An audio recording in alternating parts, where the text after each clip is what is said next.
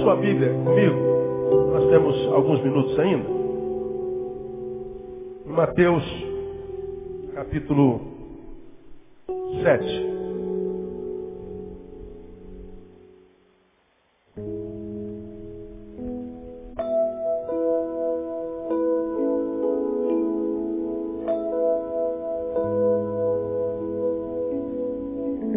Eu não sei se eu não sei se você como eu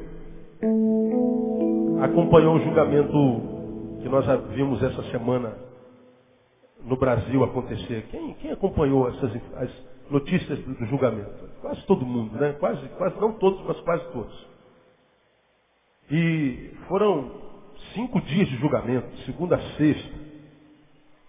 Brasil todo voltado para lá. E eu tenho tentado trazer à memória algum fato que tenha nas últimas décadas marcado tanto a nossa nação como o fato Nardoni. Eu não estou não tô lembrando de algum fato que causou tanta comoção como. Vocês se lembram de algum, não? Que foi maior? Talvez o do menino, né, que foi arrastado. Ou aquele outro que foi metralhado no carro com a mãe. Foram fatos que marcaram a nossa vida. Mas a da Isabela, eu ainda acho que foi o que mais causou comoção. Muitos causaram. Nós temos visto muitas crianças sendo mortas e vítimas das barbáries da nossa sociedade. E a gente se choca cada vez que vê, e é uma barbárie maior que a outra. Mas eu acho que essa que aconteceu há dois anos, em que nós vimos a realidade de uma criança ser jogada do sétimo andar, ficou tanto tempo na mídia, semanas comovendo eu acho que foi a maior dos últimos anos. E aí, depois que sai da mídia, eles estão presos há dois anos, sai da mídia, e aí a comoção vai, vai perdendo lugar em nós. Como aconteceu com, com Haiti. Milhares e milhares de mortos, a gente fica impactado, o mundo todo se mexe com solidariedade, mas aí sai da mídia, a gente imagina que a desgraça acabou. Não, vai no Haiti, a desgraça continua. É que a mídia é, mexe com as nossas emoções e porque ela retrata e compartilha a verdade. Por isso que a censura não deve existir. A, a, a mídia deve ter toda a liberdade para proclamar, para compartilhar. Eu acho que é, nós temos que, que, louvar a Deus pela vida da nossa, da nossa mídia. Né? É importante. O Chaves, lá na Venezuela, está querendo acabar, calar com a boca da, da, da, mídia, seja impressa, seja televisiva, e isso é ditadura. Né? Nós louvamos a Deus porque isso não tem no Brasil.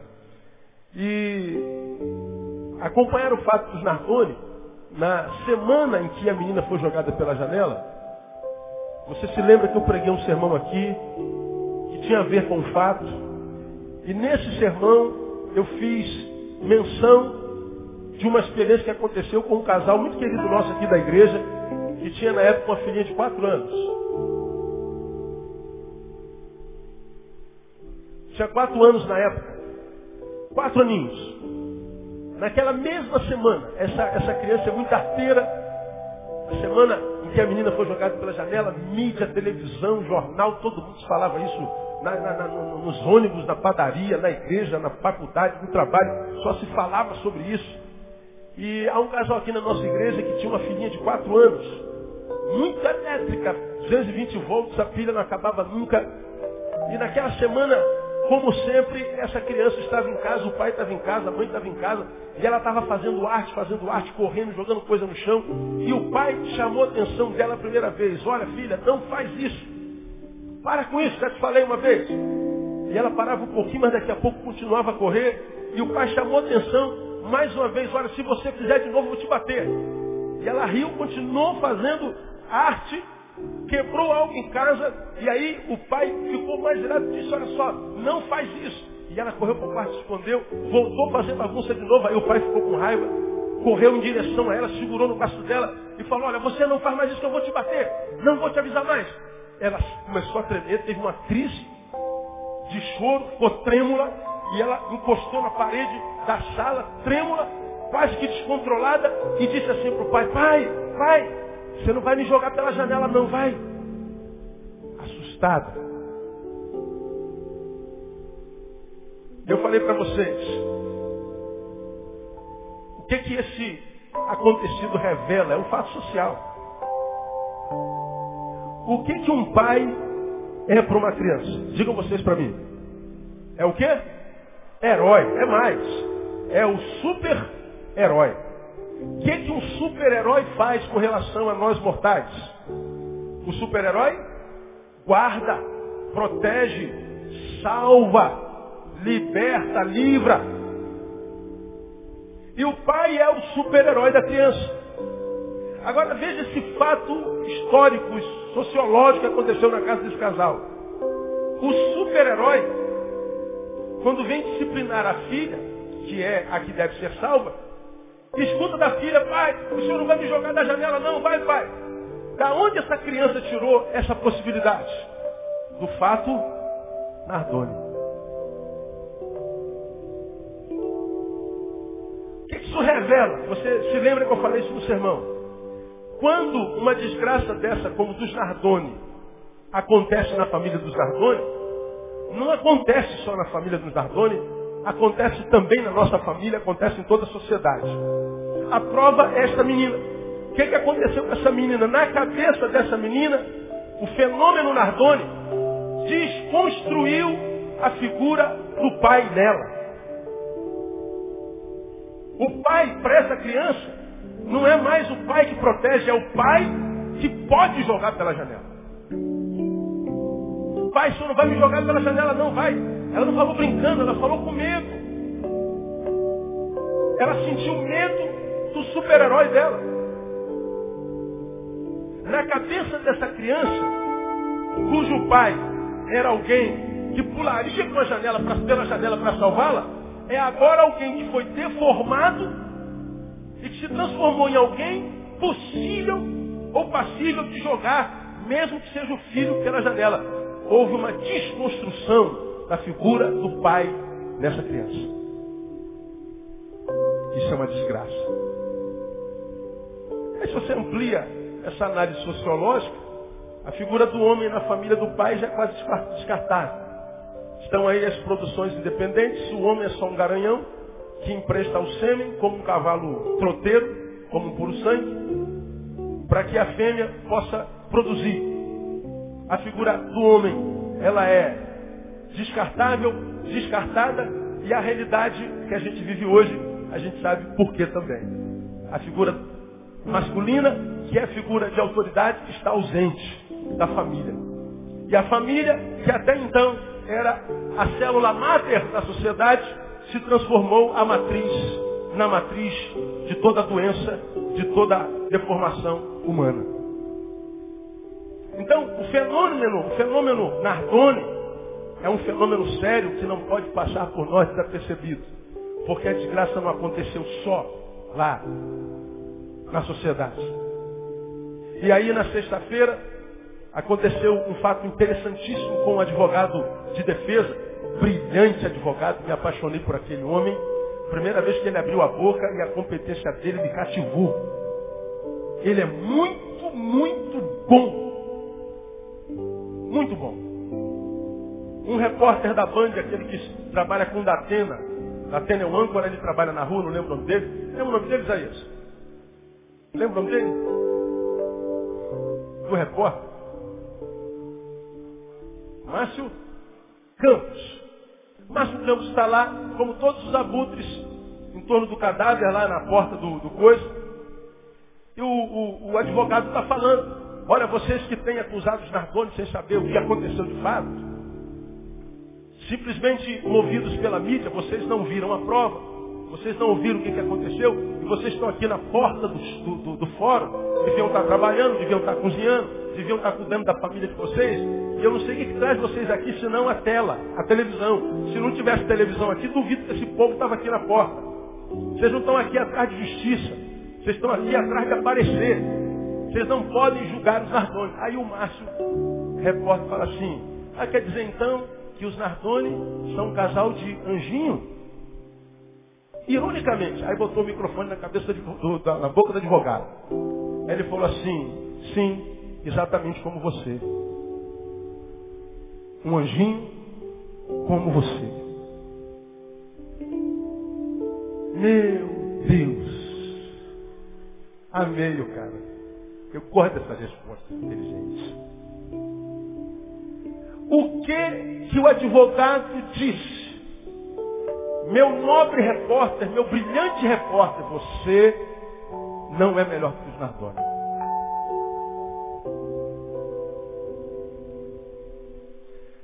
Para vocês, esse repórter tem razão ou não? Sim ou não? Não sabem, né? Não sabem. Os Nardoni, por acaso, são de uma espécie diferente dos humanos? Seria o sangue dos Nardoni rosa? Seria a carne dele de soja? Sei lá. Não, os Nardoni são da mesma raça que qualquer um de nós. Nasceu do ventre de uma mãe como nós. E mais, estudou numa escola como qualquer um de nós, teve educação melhor do que quem sabe a maioria de nós. E é fruto de uma família aparentemente equilibrada. Foi pai irretocável até então. nada havia contra ele até o dia do acontecido. Nada. Mas um fenômeno, um fato histórico, uma atitude desconstrói a imagem daquele casal, de modo que ao analisarmos de fora, tendemos a imaginar que somos de uma raça melhor do que a deles, ou se não, que eles são de uma laia menor do que a nossa. Quando eu vejo aquele povo, aquela multidão com cartazes, o outro pregado na cruz, dizendo justiça, nós somos quase tentados a imaginar que aquela gente está ali, de fato, por solidariedade, por justiça. Não. Tira a câmera de lá. Tira jornalista de lá. Você vai ver se tem gente lá. Não tem. Esse fato me fez pensar e relembrar de uma palavra que eu já ministrei aqui, que eu queria trazer a sua memória de volta. Porque quando a gente olha para um negócio daquele, eu sei que aquilo entrou na minha casa, aquilo tocou nos meus filhos, aquilo tocou em mim. Acompanhei minuciosamente nos horários que eu pude aquelas, aquelas entrevistas. Eu li o depoimento deles na revista Veja, em uma outra revista.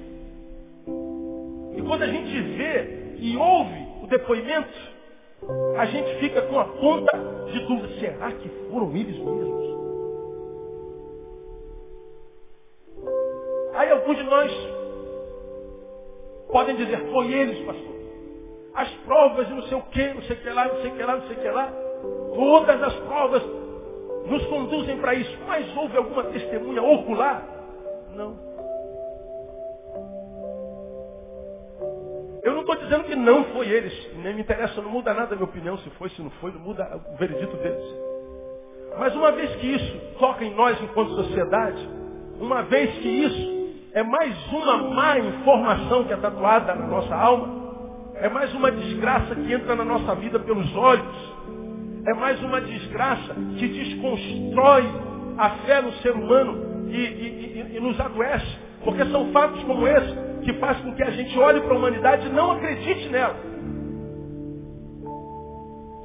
São as práticas humanas que fazem com que nós, seres humanos, nos tornemos incrédulos com relação à nossa própria humanidade. Em quem a gente acredita hoje? Você confia em quem? Quem está acima de qualquer dúvida? Não existe um ser humano que esteja acima de qualquer dúvida. Quando não há ser humano, por causa dos nossos frutos estão sendo analisados, acima de qualquer dúvida, toda relação humana se torna uma relação que não é uma relação de entrega total, é uma relação de desconfiança, onde o medo e a dúvida se instauram. Ora, numa relação social marcada pelo medo e pela dúvida, é uma relação que não gera completude nos que se relacionam. E se nós nos relacionamos numa relação que não gera completude, O que vai marcar a sociedade é a solidão. Agora diga, qual é o mal deste século? Solidão. Solidão. Nardoni nos faz pensar na nossa realidade individual. Solidão. Solidão. E qual é o problema da solidão? É que a gente volta no Gênesis, volta no Éden e Deus diz assim, não é bom que o homem esteja o quê? Só. Deus está dizendo assim, solidão nunca foi ideia minha para vocês. Quando Deus diz solidão nunca foi ideia minha para vocês, Deus está dizendo solidão faz mal para a alma. Solidão rouba a alegria. Solidão rouba tudo que porventura possa ter de bom em nós. Porque para para pensar, meu irmão, só estamos fazendo uma análise sociológica, é isso. Acho que isso aqui não é nem um sermão cristão hoje. Só refletir. Pois bem, imaginemos-nos como um atleta. Nós treinamos um ano para competir 10 segundos. Vamos imaginar que nós somos corredores de 100 metros. Estamos lá entre os 10 melhores do, do planeta na Olimpíada. O camarada treina um ano inteirinho para correr 9 segundos que treina exaustivamente. Exaustivamente. Pois bem, ele vai para a pista, o tiro é dado. Pá! Eles correm e o cara ganha.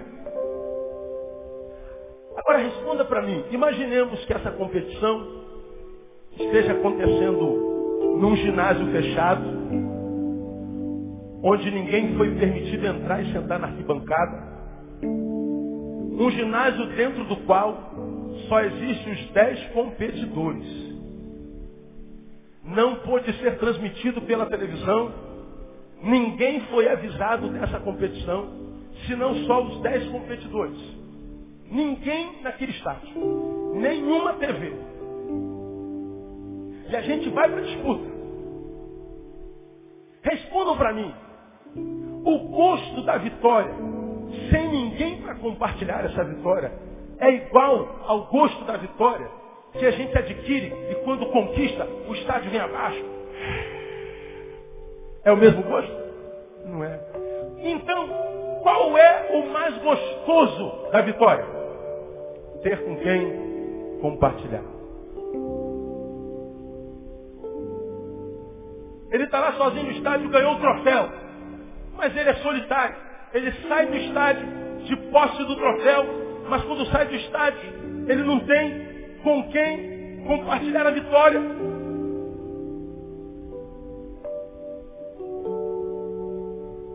Porque o mais gostoso da vitória é dizer, Leandro, olha aqui, eu ganhei. Parabéns, pastor. E ele celebra a vitória comigo. A minha vitória encontra sabor nele. Ele vai dizer, Bronson, olha aqui o troféu que o pastor Neil ganhou. Puxa, pastor, conseguiu, consegui. Nós somos três. Alegria compartilhada é triplicada. De modo que a solidão, quando nos alcança, nem vitória traz alegria. Quando a solidão me alcança, nem a vitória traz sentido para a vida. Aí, pastor, por que o senhor está falando sobre negócio de solidão hoje que não tem nada a ver com Nardone? Não, tem tudo a ver com Nardone.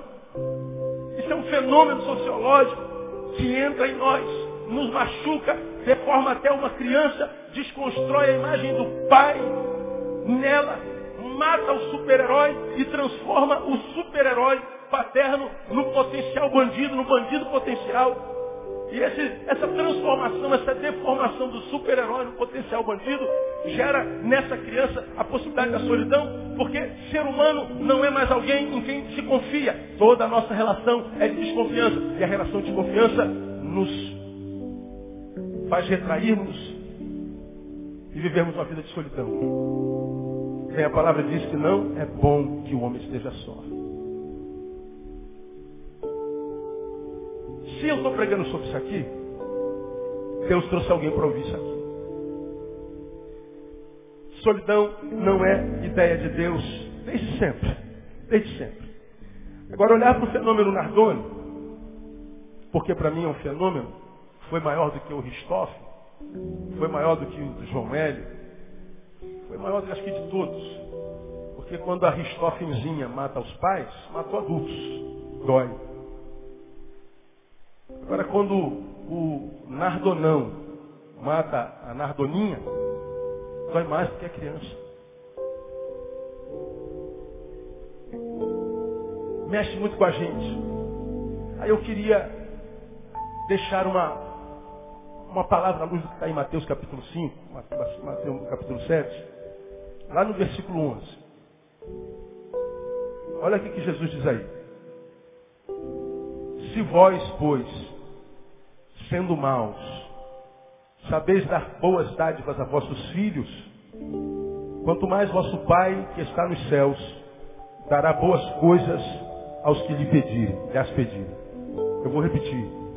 Se vós, pois, sendo maus, sabeis dar boas dádivas a vossos filhos, quanto mais vosso Pai que está nos céus dará boas coisas aos que lhe pedirem. De modo que, à luz dessa palavra, eu quero mostrar a vocês três verdades rápidas. Primeira,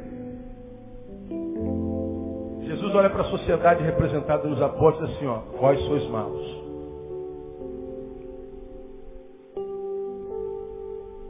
Vós sendo maus. E quem estabelece esse diagnóstico sobre mim, sobre você, não é um psiquiatra, nem um psicanalista, nem um psicólogo. É Jesus de Nazaré. Ele olha para os homens que ouviam e diz, se vocês que são maus.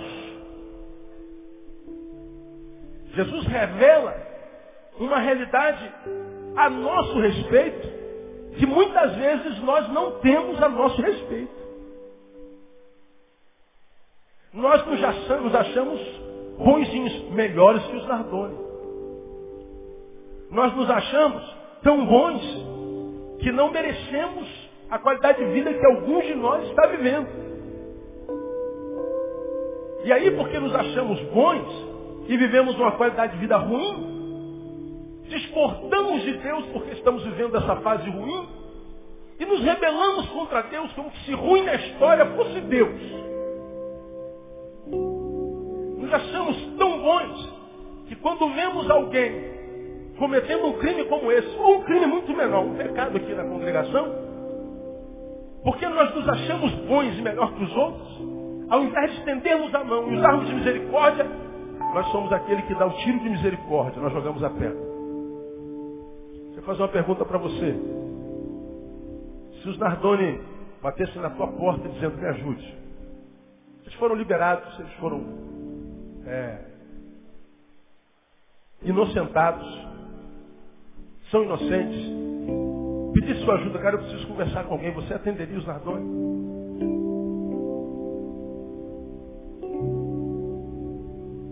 Algum momento na sua vida você viu aquele pessoal chorando dentro do camburão?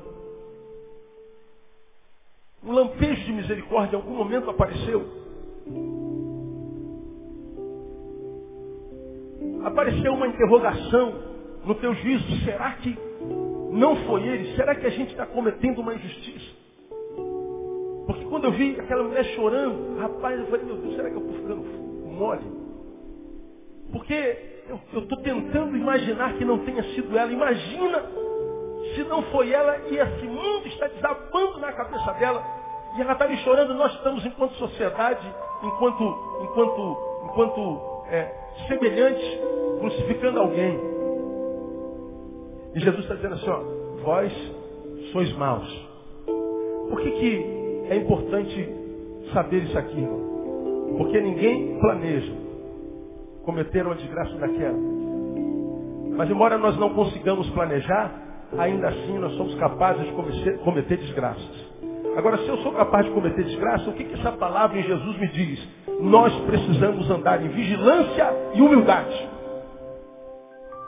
O mal que vemos semelhantes cometendo são maus que devem nos advertir. Olha, são da mesma raça, da mesma laia, e você pode vir a cometer algo tão ruim quanto, e se não tanto, de uma área inferior, mais mal. Todos nós somos capazes de cometer maus, porque Jesus diz, vós sois maus. Então quando, quando eu leio um texto como esse e vejo os meus irmãos seres humanos, os meus semelhantes, produzindo tanta desgraça, e me lembro que eu sou parte da mesma raça, da mesma humanidade, a única coisa que eu peço a Deus, Deus tenha misericórdia e me ajuda a guardar o meu coração para que uma desgraça dessa não acometa comigo. Para que eu não seja vencido pelo mal, pela perversidade, pela incredulidade, para que eu não me carnifique, como eu costumo dizer, para que eu não me coisifique, que eu não seja transformado numa coisa sem sentimento. Porque olhar isso no jornal mexe com as nossas emoções e mexe de tal forma que nós desejamos a eles o mesmo mal que eles fizeram para outro. Quando nós vemos o mal sendo punido, a gente diz bem feito, desgraçado. Bem feito, maldito. Ora, quando eu digo bem feito, maldito, quando eu digo bem feito, desgraçado, o que, é que eu estou dizendo? Você merece o que você está fazendo. Eu estou desejando para você o mesmo que você fez com a sua filha ou com quem quer que seja. Quando eu desejo para esse algoz o mesmo, como eu já preguei aqui, eu estou me transformando na imagem e semelhança dele. Diga para você, e quando você vê uma reportagem como aquela que nós vimos essa semana, de um ladrão que foi pego roubando celular. Aí apareceu na televisão o pessoal linchando ele. Quem viu essa reportagem aqui? Só davam na lata dele. Aí a gente fala assim, poxa, um ladrão que foi preso está apanhando. Aí você diz assim, tadinho. É isso que você diz? Você diz assim, ó, bem feito, né? Pois é. Você está desejando para ele o mesmo mal do qual você reclama, ele faz contigo. Lembra que eu citei aqui a tia do João Hélio? Esses desgraçados, malditos, mataram meu sobrinho. Vamos fazer com eles o mesmo que eles fizeram com meu sobrinho. Eu empresto meu carro para isso. Ela está dizendo que eles arrastaram os meus filhos, meu sobrinho. Arrastemos-los também. Eu empresto meu carro. O que, que ela está dizendo? Eu me transformei na imagem e semelhança deles. Quero que aconteça com eles o mesmo que eles fizeram com meu sobrinho. Ora, se eles fizeram com o sobrinho, um ser humano, e eu faço com eles, seres humanos, eu sou igual a eles. Aí a gente não sabe por que, que a depressão está tomando um monte de gente como a gente. Por que, que o sorriso está fugindo dos lábios? Por que, que a capacidade de amor está sendo diminuída?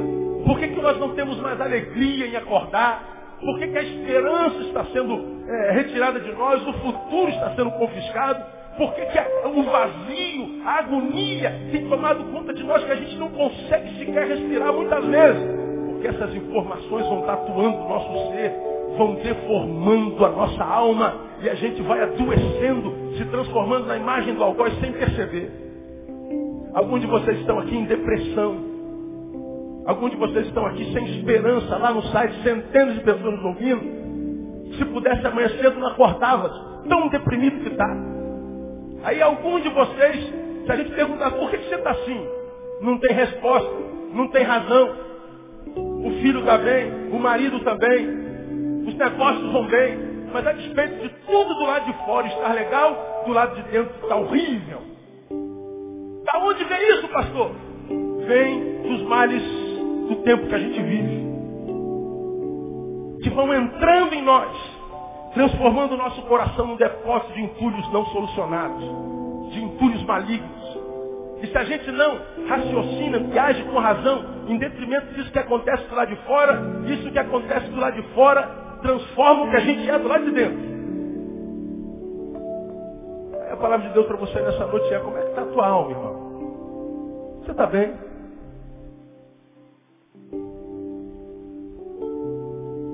Está feliz?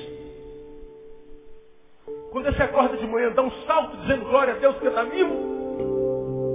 Ou você é daqueles que empurra a vida com a barriga, como diz, mais um dia. Meu Deus. Da onde vem? Dorme bem. Ou precisa da ajudinha? As emoções estão no lugar ou tem rompantes de desequilíbrios de quando em vez? Quando você está sozinho na noite com o seu travesseiro, sua mente há domínio teu sobre ela, ou ela gira sem parar, de modo que não permite nem que você durma. De onde vem isso? Dos fenômenos nardones que a gente testemunha todo dia, que vão entrando pelos nossos olhos, vão achando lugar dentro do nosso coração e vão tirando pedaços de vida, pedaços de esperança, de alegria, de modo que muitas vezes a gente morre antes da morte chegar, como eu tenho pregado aqui. Agora, por que isso é realidade? Porque nós somos maus. Mas a, a notícia não termina aqui. Embora Jesus diga que nós sejamos maus, ele diz que nós podemos ser mais fortes do que o meu mal, do que o eu que nós somos. Se nós sendo maus sabeis dar coisas boas dos vossos filhos, eu sou mau, mas consigo fazer o bem. Portanto, o fato de ter uma essência ruim, caso nós a tenhamos, não significa dizer que nós temos que nos entregar a essa essência. Nós podemos transpô-la. Escuta o que eu vou falar. Você pode estar muito mal aqui hoje. Mas esse mal que está em você é menor do que a tua capacidade de resisti-lo. Se você acredita, você pode vencer essa desgraça no nome de Jesus. O problema é que muitos de nós não acreditamos mais. Estamos sofrendo há muito tempo. Nos acostumamos com a desgraça, nos acostumamos com a desesperança nos acostumamos com a tristeza e a gente muitas vezes não acredita nem em Jesus. Eu sou mal, mas o mal que habita em mim pelo pecado não é maior do que a minha capacidade de resisti-lo. Eu sou mal, mas ainda posso fazer bem. No meio desse mal que habita em mim, há um amor maior do que o mal que habita em mim, porque esse amor é o sopro de Deus na minha vida, é a nossa imago dele, a imagem de Deus em nós. Foi Deus quem criou você. Foi Deus quem pôs você na terra. Foi Deus quem permitiu que você nascesse. Como eu preguei aqui alguns anos atrás, você não é um caso, um fruto do acaso. Não foi nasceu porque tua mãe teve um, um, um, um, relacionamento de verão. Não, não, não, não foi não. Você foi gerado pelo Espírito Santo de Deus. Foi Deus quem permitiu que você fosse plantado lá no útero da sua mãe. E quando Deus permite que uma vida venha, Ele diz, nenhuma vida que vem, vem sem plano meu. Há um plano de Deus para cada criatura na sua criação, no nome de Jesus. Eu queria que você me ajudasse e dissesse, meu irmão, Deus tem um plano para você. Diga para ele lá dele. Deus tem um plano para você. E é plano bom, hein? Coisa boa. Agora, por que a gente não acredita mais nisso? Porque o nosso passado é marcado por muita dor. Querido, Deus pode mudar a sua vida hoje em Jesus. Porque embora nós sejamos maus, nós podemos ser mais fortes do que o mal que habita em mim. Eu termino dizendo, a bênção de Deus não vem em função do que eu sou. Portanto, se eu sou mau, sou abençoado. Eu sou abençoado por causa do que eu sou, sou abençoado por causa da graça. A Bíblia diz, onde abundou o pecado, o que, que aconteceu? Quem se lembra? Super abundou. O mal é o pecado. Então, meu pastor, o senhor não sabe o quanto eu sou mal. Eu não quero nem saber. Mas eu sei que o teu mal é uma vírgula do que a graça pode fazer na sua vida. Se em ti abunda o mal, em ti pode superabundar a graça. E o melhor, a Bíblia diz que Jesus nos tem abençoado, nos tem abençoado com graça sobre graça. Graça sobre graça. Esse fenômeno Nardoni me fez pensar um pouco mais sobre minha vida. Se aquele cara foi capaz de fazer isso, ele é ser humano como eu, eu também sou capaz de fazer. Se aquele homem pode praticar um mal tão grande, meu Deus, se aquele mal é grande e eu posso praticar um mal semelhante, que Deus me guarde de mim. E é exatamente por isso que Jesus diz assim, ó, tem alguém aí que quer vir após mim?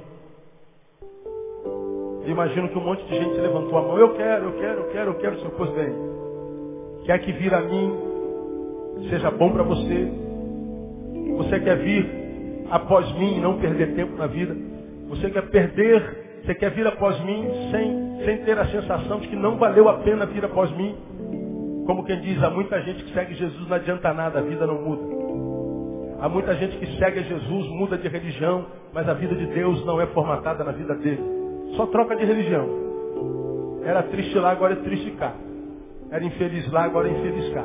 Mas do seu interior não flui rio de água viva. Por isso que Jesus diz, quer vir após mim, quer que seja bom, quer vir após mim, quer que vale a pena. Eu quero. Pois bem, antes de tudo, antes de vir após mim, negue-se a si mesmo. Porque você é mau. Ao invés de ser servo das suas emoções, torne-se senhores. Diga não para si e sim para Deus. E aí seguir a Jesus será um projeto que vale a pena. Então, desde o início deste culto, nós vimos naquela peça como o diabo tem matado, destruído e roubado tanta gente. Mas vimos como Jesus veio para dar vida e abundância a tanta gente. O fenômeno Nardone revela o quanto ruim o ser humano pode ser. Nós somos seres humanos. Mas essa palavra revela o quanto nós podemos vencer a maldade que é em nós. O quanto nós podemos vencer a tristeza, a amargura, a ausência de esperança. Quando nós nos encontramos com Jesus. Porque nós não somos só um punhado de ossos, carne, músculos. Nós temos uma alma e essa alma só encontra a vida quando se encontra com Jesus. A minha oração, irmãos, nessa, nessa noite, nesse termo de culto, é que em pelo menos uma pessoa a graça de Jesus possa ser plantada. É que em pelo menos em um de vocês que entrou aqui quebrado, arrasado, ferido, está cansado de ser como é, de ser essa farsa, está cansado de viver uma vida holográfica de aparência, está cansado de ser feliz e realizado, mas só aos olhos dos outros.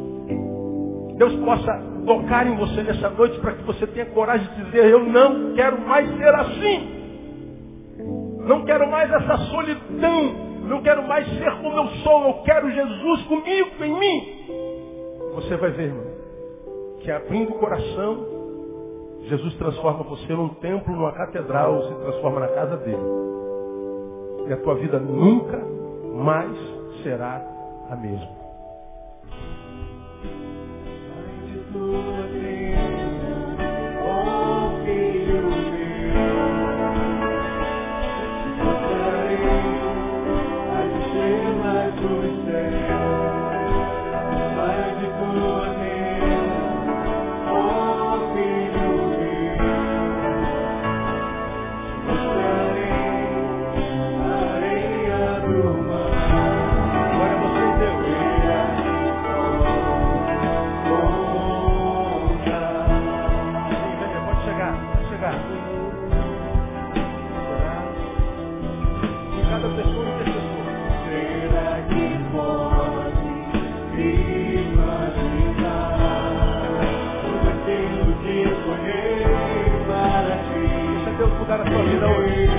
Oportunidade, Jesus.